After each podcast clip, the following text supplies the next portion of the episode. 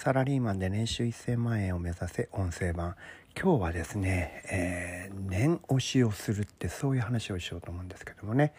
えー、サラリーマンではまあいろいろコミュニケーションっていうのをするわけですよね。業務の話でね、えこれやっといてあれやっといてみたいな話をするわけですけどまあ頻繁にあるのが「えこれ言ったじゃん?」みたいな「いえいえ聞いてません」みたいなね。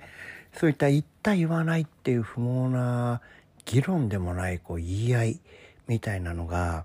えー、もしねあなたがそのビジネスの場面でそういうこと起こったとしたらばこれはね全部あなたに問題がありますよ。どうしたかっていうと念押しをしていないわけですから。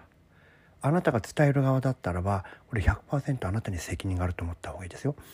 言ったのにやってくれなかった相手が悪いなんていうのはまあナンセンスというかそういうことを言ってる人は、えー、多分上の地位には上がれないですよね。ですからねこれ何かを伝えた場合、まあ、あの上司になって部下が増えてくるとですね必ずこのコミュニケーションエラーって起こるものなんですよね。えー、上司1人に対して部下が5人とかいたら同じことを5人に言わなきゃいけないですから5人が全員同じようにやってもらわなきゃいけませんよね。うちうち1人でもね、えー、やってない人がいたら組織として問題なわけですよ。ところが下っ端の頃っていうのはせいぜい言う相手って1人で済みますからね1対1で済みますよね。そこはそんなにエラーが起こりにくいんですけども、えー、一体単になるとそういう可能性が飛躍的に高まりますですからこれね念押しをする癖というのは早い段階で身につけた方がいいですでコミュニケーションというのは言ったか言わないかではなく言ったことを相手がやったやってくれたかどうかなんですよ。やったことによって初めて伝わったって言えるわけ。やってないんだったらそれは伝わっていないのよ。行動を起こしてないんだったら何も伝えていなかったのと同じですから。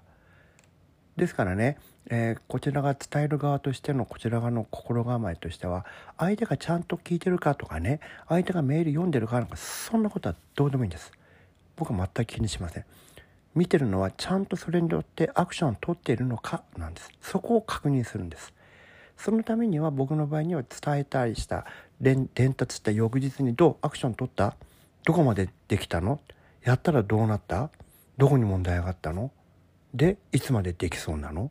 こういうことを相手に質問するわけです。その質問のレベルで相手がどこまで何をしてるかが分かるわけですしここまで言われたらね行動しない人がいないわけですよね。それを念押しをするって僕は言うんですよ。嫌でも行動が行動をやらなきゃならないように仕向けるっていうことですよね。ですから僕は、えー、そういった意味ではその伝えたい人をほとんど信用しませんね。どんなことでもでできてる？大丈夫？いつまでに終わる？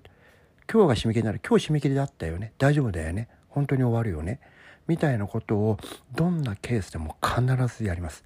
ここねこの人は大丈夫だろうと思って何も確認しないってことはないです。その念押しをしないってことは絶対にないです。念押しをしなかったあなたがいけないんですよ。わかります？